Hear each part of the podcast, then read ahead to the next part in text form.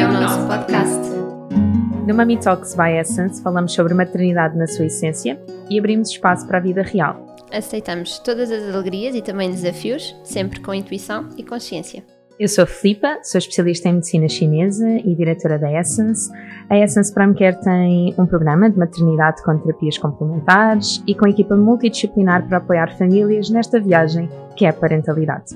Eu sou Catarina Gaspar, sou doula desde a pré-conceição até ao pós-parto, sou professora de Kundalini Yoga e o meu grande objetivo é contribuir para famílias mais felizes, saudáveis e divinas. Vamos começar? Olá, bem-vindos a mais um episódio. Hoje temos connosco Dulce Cruz, que esteve connosco no evento Mami Talks online e que foi tão requisitada e gostaram tanto, tanto da tua apresentação. E nós também, obviamente, que pronto, fizemos o convite e Dulce, muito grata por aceitares estar connosco nesta temporada a falar sobre tcharam, respeito do próprio corpo e desfraude. Fico muito feliz de falarmos sobre este tema. A primeira vez que acedi a ele foi através da Márcia Tossin. Uhum. Uh, falámos com ela a primeira vez sobre hum, desfraude, desmame e uma série de coisas. Uh, e, eu não podia estar mais feliz saber que temos alguém a dar a voz em português de Portugal um, e, com, e com todo o conhecimento que a Dulce consegue, consegue abraçar e partilhar. Por isso, uhum. obrigada, Dulce, por uh, proporcionares trazer-nos este, este conteúdo. Ah, obrigada eu, muito grata eu por, por me trazerem aqui mais uma vez. Foi assim um grande prazer estar convosco um, e agora estar aqui convosco também, de novo. Que sejam muitas estas conversas. Sem dúvida. Há muita coisa que queremos falar contigo. Sim, e para além disso é também um grande prazer vir aqui, porque eu própria sou seguidora da Márcia Tossin, não é? E até o meu interesse pelo desfralde e, e, o meu conhecimento, já fiz formação com ela, e, e o meu conhecimento uh, vem daí, comecei aí, foi aí precisamente que eu comecei. Depois, na, na abordagem piclariana, também descobri muitos, muitos pontos em comum e então tudo ficou muito claro. Esta questão da, da importância de respeitar o corpo dos bebés, que não se fala muito, não é? Um, mas é, é importante trazer estas, estas reflexões, é importante conversarmos sobre isto e foi assim com muito prazer que eu percebi como a mensagem era acolhida no, no vosso evento. Fiquei tão feliz, houve pessoas que vieram ter comigo que eu não conhecia, que, que disseram que tinham, que tinham gostado, que vieram ao meu Instagram a, a ler mais, saber mais, então é uma grande alegria saber que a mensagem faz sentido para as mães e para todas as pessoas que, que cuidam dos bebés. Sem dúvida. Então já começaste por dizer que a tua jornada começou através da Márcia, certo? No que diz respeito ao desfralde, sim. E também no que diz respeito à maternidade. O, o, a conta dela, que é a criação neurocompatível, foi a primeira, foi a primeira, foi assim, o primeiro discurso que me cativou do princípio ao fim. E eu lembro-me do dia em que encontrei a conta dela, eu li de uma ponta à outra e pensei, finalmente, alguém que não é simplesmente o instinto de mãe, alguém com fundamento científico por trás, que me faz sentir segura daquilo que eu estava aqui a suspeitar, que é que, o que eu realmente sinto e o que eu realmente penso sobre a criação, é? sobre, sobre acompanhar os, os filhos a crescerem. E por isso, para mim, foi muito importante. É, é curioso, por vezes, um, uma roda de mães parece que não nos chega, infelizmente, quando, quando aparece alguém que é especialista ou que tem um conhecimento um pouco mais fundamentado por trás, sentimos mais seguros, não é? Eu tenho pena, eu tento sempre dizer às mães que, que se sigam pelo, pelo seu instinto, porque eu sei que uh, é muito difícil, por vezes, apagar as camadas de vozes todas que vêm né, dos conselhos, das dicas, dos especialistas, dos médicos, dessa gente toda, mas eu sei que por baixo disso tudo há uma voz de mãe a falar que sabe o que é melhor para o filho e que sabe respeitar, cuidar do filho. Essa também é a magia da, da, da mensagem da Márcia e da mensagem da Amy Pickler, por exemplo. E, e, eu misturo as duas, o que é muito curioso, misturar neurociência e, e uma abordagem que, que vem já dos anos 30, dos anos 40. Mas realmente são, são mensagens que tocam muito perto daquilo que é o instinto das mães. Eu, eu fico muito feliz sempre por perceber que o, que o feedback é esse. E, e o meu objetivo também é esse. Não, não, não pretendo ensinar nada de, uma corrente muito específica, ou seja, o que eu tento é recolher aquilo que, que vai de encontro a isto de, de, de, uma mãe muito próxima do, do bebê, do apego, do respeito. Tudo isto não precisa de grande ciência por trás, não é? Mas, mas por vezes fundamentar também reforço. E em relação ao desfralda é assim, a minha mensagem em relação ao desfralda é muito simples, é não façam nada. é isto, acaba aqui. acaba aqui, sabem? Uh, mas uh, na cultura já está tão enraizado um método muito específico um, em, em, que quase toda a gente acredita e que quase toda a gente ainda uh, investe e, e aplica então, para desfazer essa, essa, essa camada, lá está, das vozes, não é? para chegar àquilo que é o mais natural, o mais instintivo, precisamos de passar por aqui, por reflexão, por alguma ciência, por referências.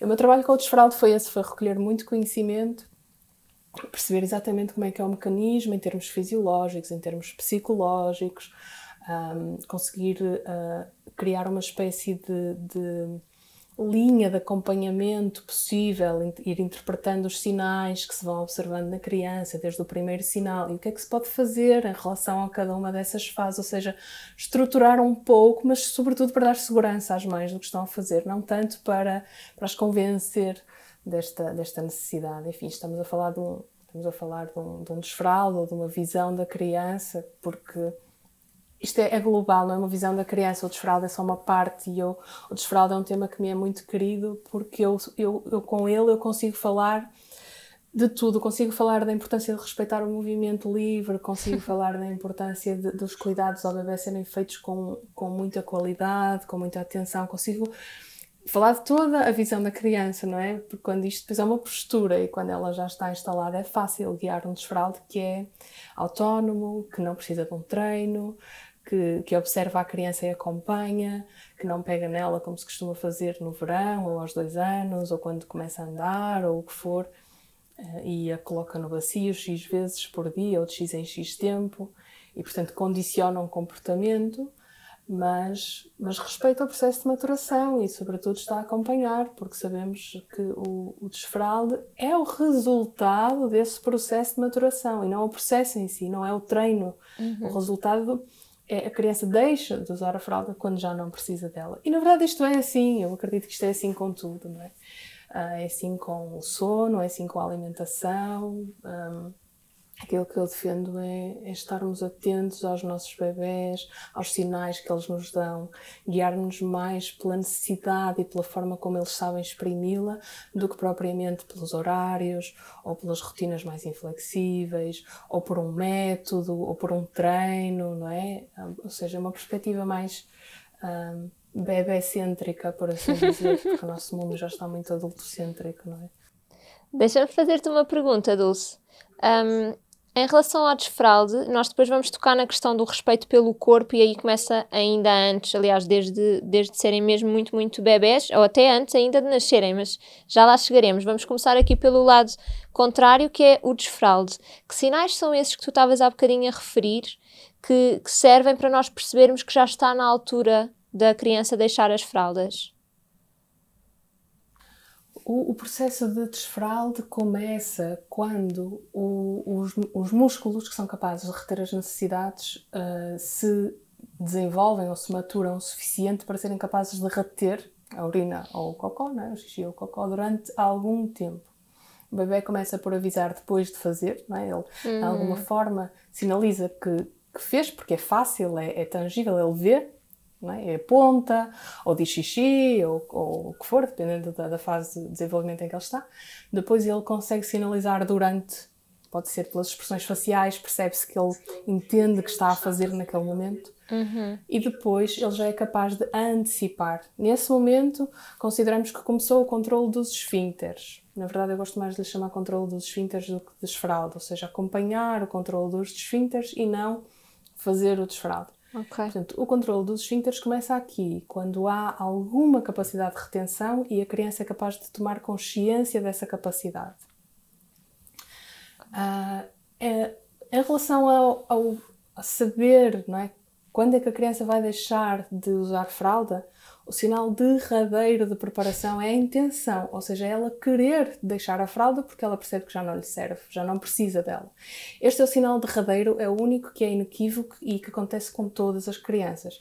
Embora umas vão manifestá-lo verbalmente, outras vão mostrar ah, que já não querem usar fralda às vezes eles, às vezes eles ganham alguma aversão à fralda, não é? À muda, estão fartos daquilo e não querem mais usar fralda e isso não tem necessariamente a ver com o desfraldo, mas conseguindo distinguir isto, há crianças que, que pedem para usar cuequinhas, há crianças, enfim, vão dar, su, da sua maneira, vão dar sinais de que já não querem, já não precisam da fralda. Este é o momento em que, em que o desfralde, que é o resultado, está mesmo a acontecer. Este, entre o momento em que eles começam a ter consciência da retenção e o momento em que deixam de usar a fralda, pode ir dias, uh, podem ir meses ou podem ir anos. Uhum. No caso da minha filha, por exemplo, foi um ano. Desde o momento em que ela começou a interessar-se por ir à casa de banho connosco, que eu, que eu sinalizo como o momento em que o adulto pode fazer alguma coisa para iniciar o desfraldo, para iniciar o processo, que é colocar um bacio e colocar um redutor na, na sanita desde o momento em que inter... ela interessou-se, começou a pedir para ir comigo, a apontar, a dizer xixi, a, a querer ver, a querer uhum. cheirar, a querer, enfim, fazer perguntas e percebíamos que havia um interesse naquele comportamento humano, não é? Ou seja, assimilou como é que deve comportar-se, como é que se espera na cultura dela que ela se comporte e eu preparei o ambiente para que ela possa comportar-se daquela maneira quando estiver preparada. Mas desse momento até o dia em que ela realmente deixou de usar fralda o dia inteiro foi quase um ano. Uhum. Noutras crianças que eu acompanho é um mês, portanto varia muito. Ah, espero ter respondido à tua pergunta, não é? Porque geralmente as pessoas perguntam-me quando começar. Não foi isso que me perguntaste, ainda bem, não é? Porque nós não começamos, é a criança que começa. Mas os sinais que se podem observar são estes, sobretudo a criança já sinalizar antes de fazer, então temos uhum. cá alguma capacidade de retenção, e depois percebermos que ela tem consciência das necessidades e que ela é capaz de parar o que está a fazer para um, ir fazer as necessidades ao bacio ou à sanita. Uhum. Portanto, o momento em que ela está com o cérebro muito focado numa atividade que é muito interessante para ela e ela consegue parar para se deslocar, mesmo que não chegue lá a tempo, mas, mas que ela consegue parar para, para ir fazer aquilo que é suposto fazer, nesse momento um, o desfralde estará próximo, assim, dos sinais mais próximos daquele derradeiro que eu falava. Então deixa-me fazer-te uma pergunta como mãe, que é, isso já acontece com o Vasco. Ele está a fazer alguma coisa, primeiro ele chega à casa, às vezes vamos trocar a fralda e ele diz que não quer mais fralda, eu pergunto-lhe se ele quer ficar sem fralda, às vezes acontece eu perguntar-lhe, outras vezes é, é ele que, que diz que já não quer mais a fralda, e sempre que possível nós deixamos que ele esteja sem fralda em casa. E acontece ele estar a brincar e de repente para e dizer xixi e vai a correr para o bacio. Às vezes eu só dou conta que ele fez xixi quando ouço a tampa da sanita a ser levantada e o autocolismo a ser puxado, porque ele faz xixi, vai deitar o xixi fora, lava o bacio, deita a água na sanita, puxa o autocolismo e depois vai outra vez com o bacio para o sítio e dizer já está. Eu, Hum, ok, tens dois anos, parece que tens 10, ok. Não, estou a brincar, a fazer aqui uma caricatura. Isto acontece, mas muitas vezes por nosso comodismo, eu volto a pôr-lhe a fralda passado um bocadinho. E então eu posso estar aqui a não potenciar uma um, uma sinalização que ele me está a dar de que já está pronto. E já aconteceu também à noite, imagina, 3 da manhã, ele começa assim a fazer como está com comichão, não é? Está incomodado e desconfortável, e ele verbaliza que quer tirar a fralda, e eu já tirei por duas ou três noites, e ele não faz xixi. Então ele acorda e diz: Tenho xixi, estou aflito, vai a correr para o bacio. Portanto, ele faz das 3 da manhã às 8 da manhã, 9 da manhã, e nunca aconteceu, pode acontecer, obviamente, e não tem problema nenhum, mas nunca aconteceu fazer xixi na cama. Então, uh, como consultora, se, se podemos dizer assim, tu achas que, por exemplo, podíamos incentivar mais vezes ele estar sem fralda? O cocó não acontece assim, ok? É diferente com o cocó. Claro, sim, é, é muito comum que seja diferente com o cocó e que sejam desfasados os processos entre uhum. xixi e cocó, é muito, muito comum. Um, é, a Márcia às vezes diz que a maior parte dos problemas na, na criação dos nossos filhos vêm deste momento em que nos sentimos demasiado responsáveis pelo desenvolvimento deles. Isto é uma resposta para ti? Um, está tudo certo com o Vasco, ele está a fazer tudo certo, ele já é capaz de fazer muita coisa, acredita, é imenso para ele. Uh, e provavelmente é, algum, é alguma ansiedade, é, algum, é esta, esta excessiva responsabilidade que pomos nos nossos ombros, não é? Que te está a fazer achar que podias fazer mais. Eu recebo essa pergunta mil vezes. Uhum. Mil vezes me perguntam: será que eu devia deixar sem fralda para, para ele tomar mais consciência de, de, do que se está a passar com o corpo dele? Será que Uh, devia perguntar-lhe mais vezes uh, se quer ir ou se não quer ir? Será que devia deixar, deixar, deixar a fralda? Será que devia propor-lhe? Será que devia tirar a fralda? Porque vejo que já faz muitas vezes no vacilo. Então, por um lado, uh, se a criança está a fazer tudo conscientemente, há só que acompanhar e deixá-la fazer. Não há problema se ela demorar mais, se ele demorar, neste caso, mais uma semana ou mais um mês ou mais uhum. uns meses, certo? Está tudo a correr tão bem está tudo a correr sem stress, sem, sem aversão ao processo ou às necessidades, uhum. sem dor, sem desconforto. Isso é algo muito precioso para o teu filho. Um, se ele pede para ficar sem fralda, se ele pede para ficar sem fralda, podes deixá-lo sem fralda, mas que seja algo que parte dele. Muitas vezes os pais deixam sem fralda para acelerar o processo e isso não acelera o processo. Por vezes pode até atrasar o processo. Não tem nada a ver, simplesmente. É, é mais fácil para a criança tomar consciência que está a fazer xixi se lhe escorre pelas pernas abaixo. Mas quem é que gosta que o xixi escorra pelas pernas abaixo, não é? Uhum, uhum. Uh, bom, minha filha teve uma fase canina, ainda está um bocadinho nessa fase, mas teve uma fase canina em que fazia xixi no chão por prazer de, de imitar um cão. Mas isso é, é, uma, é uma questão à parte, não é? Deixar uma pessoa sem roupa para se proteger de uma coisa que ela não consegue controlar não é muito justo. Portanto, eu nunca recomendo que deixem sem fralda para, para acelerar o que quer que seja, ou, para, ou mesmo para ajudar a consciencializar. Uh, outra, outra, por outro lado, e outra resposta para ti será quando duvidares assim de se devias fazer algo, se devias proporcionar algo, pergunta-lhe. Podes hum. perguntar-lhe, Vasco, gostavas de dormir sem fralda? Achas que és capaz e, e preferias dormir sem fralda?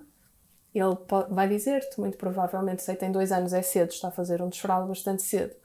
Uh, não gosto muito de falar em idades, mas, mas sim, diria, é um desfraldo bastante, bastante cedo. A minha filha fez mais tarde com mais de dois anos e meio e muitas, muitas crianças só fazem depois dos três, mas percebo que é cedo, ele se calhar ainda não fala muito bem, não estás, não estás ainda muito habituada a que ele possa transmitir-te verbalmente, não é? Mas vai transmitir-te se calhar de outra forma. Ah, ele fala, ele fala. Mas também vai saber dizer sim ou não, quer dormir sem fralda ou não sim, quer, vai se calhar sim. vai dizer quer dormir sem fralda e nessa noite vai fazer um xixi, vai perceber sim. qual é a consequência, vais dizer e hoje queres ou não queres? Pronto, e vais-te guiando assim, porque se ele está nesse nível de consciência, vai ser fácil para ele. Se ele sabe durante o dia também se quer usar ou não, não é? Sim. À noite também sabe. Também ah, tem, tem acontecido também que ele está com fralda e para e diz: Mamãe, tenho fralda? Eu, tens, tens. Ele, ah, estou a fazer xixi. Eu, ok. É então também bom. é muito bonito como realmente não é por ter fralda ou não ter que o processo é acelerado ou não, não é? Neste caso, porque ele, o que está aqui a acontecer é ele tomar consciência de que está a fazer xixi. Então a diferença é, não tenho fralda, ok, tenho de ir ao bacio, tenho fralda, estou a fazer xixi na mesma, mas não preciso ir ao bacio porque tenho fralda. Sim. É muito é isso, é isso. É, é no, no, cérebro deles, que é muito imaturo, há muita coisa para controlar no processo, uhum. no processo de, de, de, de, o processo desde o momento em que a bexiga se percebe que está cheia e manda um sinal ao cérebro até o momento em que o cérebro decide uh, reter uhum. para a criança poder deslocar-se à casa de banho e depois dizer à bexiga agora, aos esfínteres agora podem largar. Sim. Este processo é, é muito recente no cérebro da criança e este processo ocupa-lhe bastante da memória dela, né? ocupa-lhe bastante energia. Portanto, se ela ao mesmo tempo está a brincar, é normal que até nem consiga perceber se tem uma fralda ou não tem, que conte contigo para, para é? de repente é estranho, então não sabe se tem fralda ou se não tem fralda, é uhum. é simples, não é? Mesmo com uma criança. Mas é, é super interessante que ele, para já, isso demonstra que confia muito em ti, não é? Que vocês têm uma boa relação. Uh, muitas vezes os desfraldos não avançam por causa da relação com o cuidador. Isto é algo que nem sequer se fala. Por vezes, os desfraldos acontecem, por exemplo, na escola ou com um cuidador secundário que não conseguiu estabelecer uma, uma, relação de confiança neste tema e a criança não avança porque ela não quer avançar e muitas vezes vem mais até ter comigo dizer que em casa mostram pânico do bacio, apresenta-se o bacio e eles fogem. Uh, isso demonstra que vocês têm uma relação de confiança e que ele está à vontade até para, não é? Ah, agora não apetece ir, não apetece ir porque estou aqui a acabar estes brinquedos uhum. e, e, tenho fralda, posso fazer aqui. É espetacular, nós também gostamos desse tipo de, de, de, de regalias, de privilégios. Esta, esta capacidade para reter a, a nossa necessidade durante algum tempo antes de a satisfazer é muito típica do desenvolvimento do ser humano, não é? Os animais têm uma necessidade e satisfazem no momento. Nós, esta capacidade para esperar uh, é algo que é, é muito valioso para o desenvolvimento humano, para a nossa autorregulação, para a nossa, enfim, para, até para a nossa autoconfiança.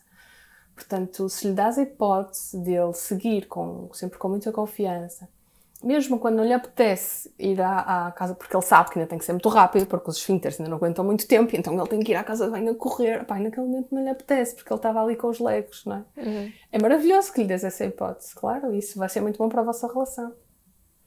Obrigada. Eu gostava só de fazer aqui um, um parênteses, porque eh, há uns meses atrás, eh, eu e a Catarina conversámos que a Diana sinalizava efetivamente essa questão do xixi e do cocó. Uh, e eu achava, portanto, a Diana não tem ainda dois anos, eu achava que isto era tudo muito precoce e, como mãe, que não tem conhecimento sobre a questão do desfralde, eu rapidamente pensei, ok, ela está preparada, ela vai começar a fazer o desfralde e rapidamente temos vontade de tirar as fraldas, temos vontade de começar a sentar no penico, portanto, ah, é, é logo, imediatamente, o que começa a surgir.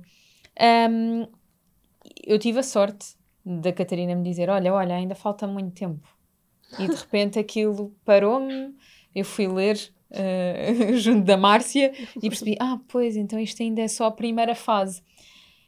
E eu acho que este episódio é um bocado este lembrete, não é? É só perceber em que estágio é que os nossos filhos estão. Um, assimilar, uh, além do estágio, lá está, este, este vínculo, esta segurança, para depois darmos margem para eles seguirem o caminho no processo em questão. Porque, ok, a Diana assinala o xixi, a Diana assinala o cocó, chegou a esconder-se para fazer cocó, um, nunca aconteceu ir uh, ao penico verdadeiro, mas, por exemplo, chegou a sentar-se no penico dos nenucos e fazer cocó, com fralda, ok? Um, mas foi uma fase muito curta, depois uhum. desinteressou-se completamente. E há cerca de duas semanas, quando ela teve uma assadura, nós tivemos que tirar as fraldas e ela brincava sem fralda em casa. Uh, e numa das brincadeiras, porque ela está na fase das transferências de água e de farinha e por aí fora, e nós deixamos uh, ser a bagunça que ela quiser, eu coloquei a banheira na sala para ela fazer as transferências. E ela de repente pediu umas duas mãos foi e foi para dentro da banheira agachou-se e fez xixi. E eu, eu fiquei. Eu não queria acreditar. Eu senti aquilo como um, uma conquista muito grande que ela tinha tido, porque. Uhum. Ela não falou, ela não verbalizou, mas ela de repente sentiu: bom, eu não posso fazer aqui no chão, ou eu não quero fazer aqui no chão, e se calhar este sítio aqui é um bocadinho mais seguro para mim. em boa verdade, eu tive que a tirar dali, obviamente, e levá-la à banheira e lavá-la, e, e portanto depois voltámos a brincar. Mas ela é muito pequenina, de facto, uhum. e, e, é fácil pegar nestas peças todas e na nossa cabeça de, de, adulto pensar: ah, ela já sabe dizer xixi, já sabe dizer cocó, já, já sinaliza, já se esconde. Reparem, até já foi para dentro da banheira uma uhum. vez. Portanto, começarmos a construir na a nossa imaginação e a criar a pressão na criança. Então, a, a, grande importância é de facto entender o estágio e. Uhum e esta minha conversa para chegar a uma das coisas que eu adoro que tu digas e que a Márcia diz, que é não elogiem as crianças por um processo fisiológico. Hum. Porque o que me saiu foi Boa Diana! Quando a vi entrar para dentro da banheira e vi que ela tinha feito xixi, hum. eu dei comigo a dizer Boa Diana! Isso mesmo! E naquele instante foi: que te estás a fazer? Hum. Caramba! Porque depois o problema é que nós temos a informação, não é? Portanto, de repente, pronto, ok, não devia ter feito isto. Miúda, desculpa. Mas, por favor, explica o porquê que não, que não devemos elogiar um, este processo. Sim, uh, deixa-me comentar tudo. Uh, eu não percebi, ela, ela, ela sinaliza antes de fazer, durante ou depois de fazer? Uh, antes de fazer, uh, e já aconteceu, fazer, okay. e já aconteceu, inclusive, é estar sem fralda, uh, vir a correr e chegou e já molhou o body. Uhum. Pronto. Pronto, então a, a, tua filha já está dentro da, da janela do desfraldo, não é? Ela já iniciou o processo. A primeira fase já está, que é entender Portanto, eu, eu divido sempre em quatro maturações: é a motora, a social, a emocional, a, a motora, a social, a emocional e a. Esqueci-me, física. Tenho que ver o esquema, depois eu partilho convosco. Um, há uma, há uma parte que é social, que é essa que ela já fez, que é, demorou, esteve aí a experimentar como é que se faz, não é? Esteve, esteve muito curiosa com esse, com esse procedimento, como é que se faz. Noutra cultura faz-se de outra maneira. Portanto, eles têm realmente que atingir esta maturação para serem capazes de fazer o desfralde, não é? Afinal, queremos que vão à sanita e é, é só vai acabar quando, quando eles o fizerem. Um, é curioso que refiras que ela se escondia para fazer xixi na Cocó. minha formação com a Márcia, ela não sei fala se muda, das crianças mas... que, que, se escondem para fazer xixi e como sabemos na cultura tradicional é, este é indicado como um sinal de preparação. Já se escondem para fazer xixi já podemos iniciar o desfraldo e a Márcia identificou na experiência dela de consultório que estas crianças são crianças que dão muito valor à sua privacidade e é por isso que se escondem. São crianças hum, que quando mexemos nestes, nos mecanismos que dizem respeito aos seus atos mais íntimos, como este, não é? Uh, são mais sensíveis a, a, que se criem consequências prejudiciais, nefastas, do que talvez outras crianças. Portanto, imaginem o, o quão terrível é, não é? A criança dá-nos sinal que ela precisa de privacidade e precisa ser muito respeitada neste processo e nós uhum. usamos esse sinal para para, para lhe tirar a fralda e, e expô-la. Exato. E obrigá-la a comportar-se de uma maneira que ela ainda não está preparada para se comportar. Uh, aproveitei para, para fazer esta chamada de atenção e é, é, acho que é super interessante. Então já ficas a saber também que a tua filha provavelmente uh, vai precisar desse cuidado, de, de, resguardo da intimidade dela, não é? Um, em relação ao elogio, já todas fizemos isso, não é? já todas nos exaltamos com uma conquista, já, já não, não há problema. É, na por cima, o desfralda é algo que é tão ansiado, porque é tão chato lidar com fraldas, toda a gente sabe, e quem usa fraldas reutilizáveis mais ainda, não é? Nós, nós usamos e, e, sabemos muito bem. Então, é, é perfeitamente normal que isso se passe. Uh, o que é que isso faz? Primeiro isso interrompe o foco da criança, é? se ela está consciente, se ela está conectada consigo própria, a, a, evoluir, a tomar consciência, ok, agora fiz aqui xixi, olha só o que é que acontece, fica líquido, espalha-se, alguém vai ter que limpar, portanto ela está ali a consciencializar aquilo tudo. E tu, uh, com essa exaltação toda, não é? Interrompes. E depois de interromper, desvias a atenção para ti, ou seja, é algo que é uma conquista dela, que ela está a fazer por si, e de repente ela olha para ti, ou, ou enfim, vira-se para ti e, e desvia-se esta atenção, como se isto também fosse algo que te diz respeito. E no fundo é, mas, mas é, é sempre melhor quando permitimos dela. à criança manter-se conectada. Depois, o problema do elogio é que, uh, neste caso específico do desfralde, estamos a elogiar uma coisa que a criança não controla, como dizias, ainda bem que dizias. Eu, eu digo que controlar, elogiar o, a, o controle dos esfínteres é como elogiar a vinda dos dentes. É? a criança não pode fazer nada por isso. Uh, algumas coisas pode, obviamente, esta parte do comportamento diz-lhe mais respeito, não é? interessar-se por isto e tudo, mas aquilo que é maturativo no corpo dela, ela não pode. Então, uh, elogiar algo que a criança não controla pode deixá-la bastante confusa e pode deixá-la com vontade de corresponder a uma expectativa que vai contra o seu próprio corpo. Uh, o que é o que acontece nos treinos, não é? Nos treinos espera-se, é, é uma experiência meio pavloviana, como eu costumo dizer, que a criança associa o xixi ao penico, o xixi ao penico, e isto faz tantas vezes que o cérebro dela habitua-se ao sistema e quando ela sente vontade de fazer xixi, ela vai ao penico ou ao bacio. Portanto, não há nada para elogiar aqui, efetivamente. E depois, o elogio também cria uma certa dependência do adulto, porque se o adulto ficou tão feliz por eu fazer isto, eu quero fazer isto mais vezes. Uhum. E quando eu não fizer, o que é que acontece? Não é? Ainda, ainda agora, quando tu não elogias, imagina que não fazias um treino de desfraldo e todas as vezes que a criança fazia xixias lá bater palminhas, que é o que muita gente faz. Um, ela fica muito feliz e eles ficam muito felizes por corresponder às nossas expectativas, por perceberem que estão a crescer e que são competentes. Uh, vais fazer isto durante X vezes e depois deixas de fazer e a criança pensa, então, e agora? Não é? já, não, uhum. já não estou a fazer bem? Ou este também é o perigo da, da dependência do elogio, que, que, sem querer criamos. Portanto, o ideal é partilhar uh, a alegria da conquista. Isso sim, não é? Porque às vezes também vêm ter comigo, então não posso dizer nada, não é? Fico caladinha, não canto. É que ela ficou mesmo feliz e até começou a cantar e a festejar. Eu, então, claro, bora, vai lá, festeja com ela. assim para tudo, não é só para o desfaldo, não é?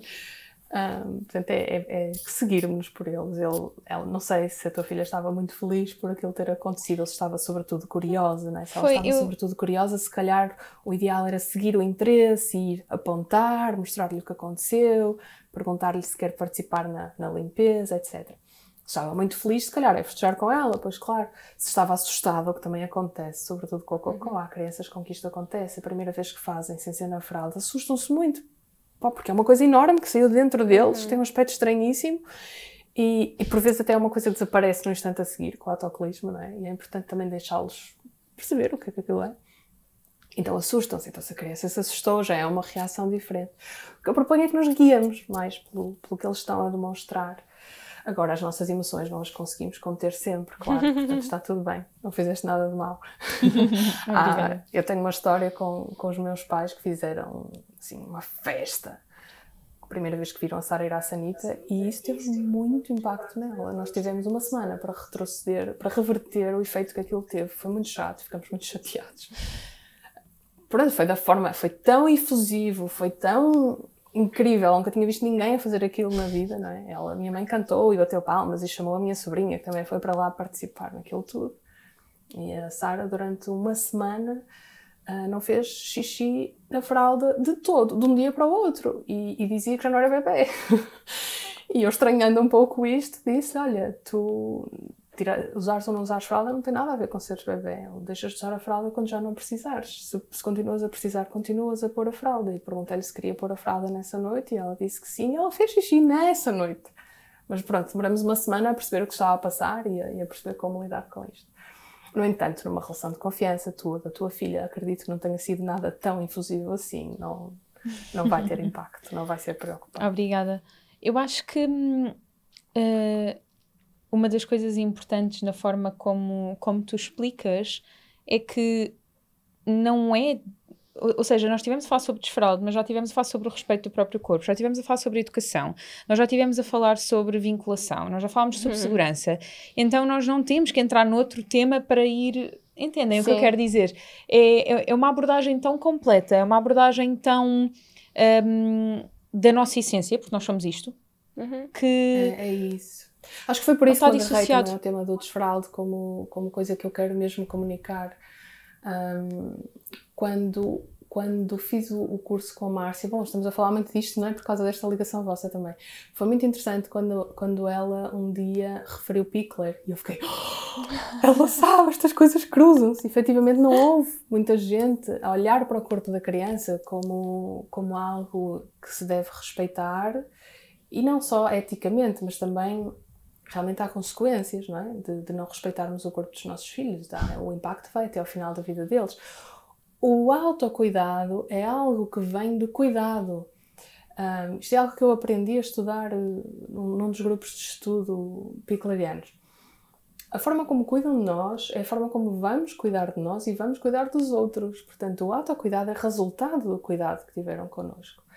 E o desfralde tem a ver com o muda da fralda.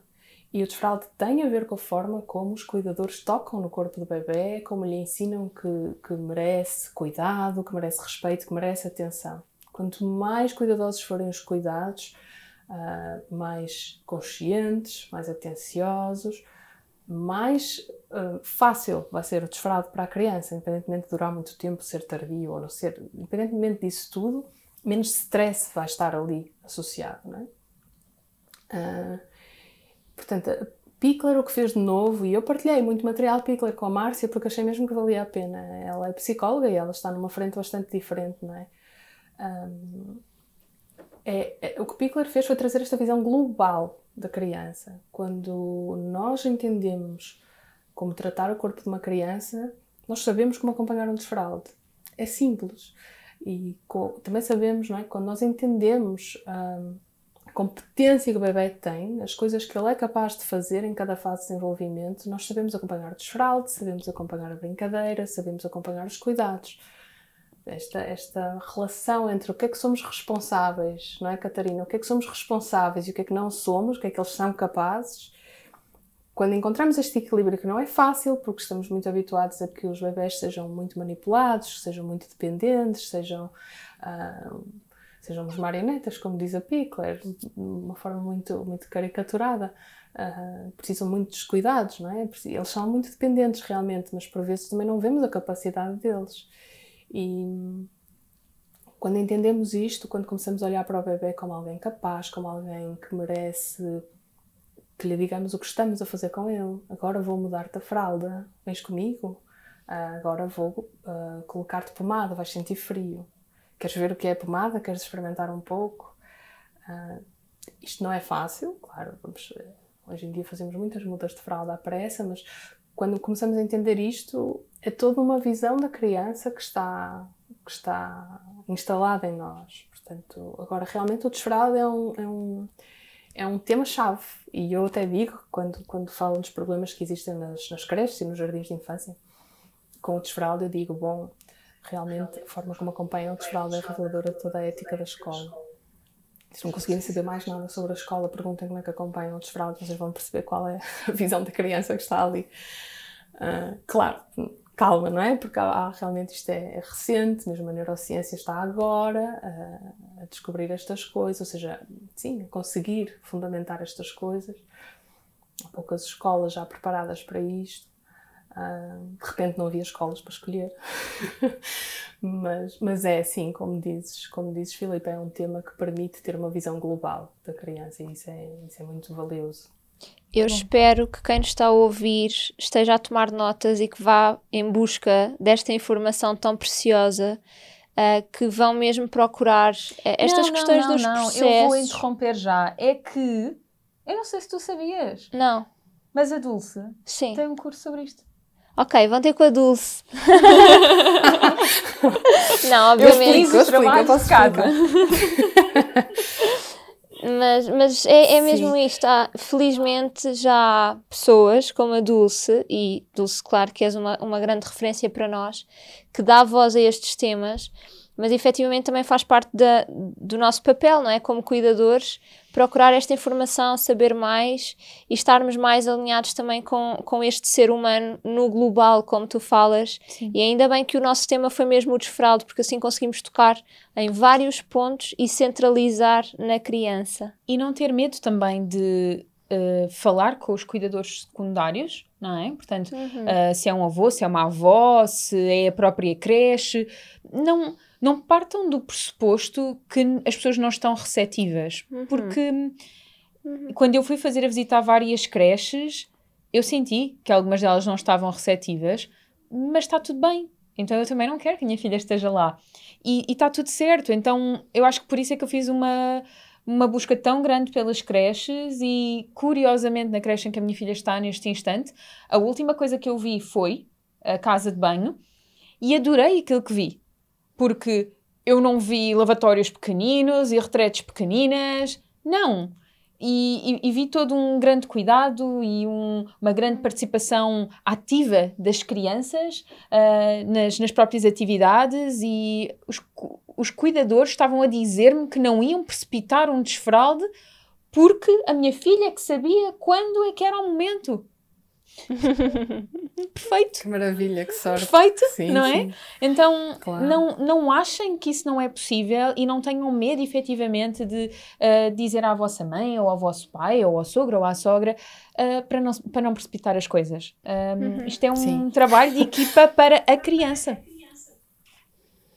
Olha, este, este não é um curso, e eu não lhe chamo curso, é um grupo de aprendizagem, é um grupo que está no Facebook, é um grupo privado, as pessoas podem aceder a partir de uma subscrição no meu Patreon um, e depois entram num grupo de Facebook E lá está, uh, estão, estão vários episódios que eu gravei com muita informação e com material de apoio, uh, com tudo aquilo que eu sei sobre o desfraude. E tudo aquilo que eu sei passa pelos cuidados, não é? Passa pelo respeito pelo movimento, passa pela muda de fralda de qualidade e passa, como estás a falar, pela relação com os cuidadores secundários.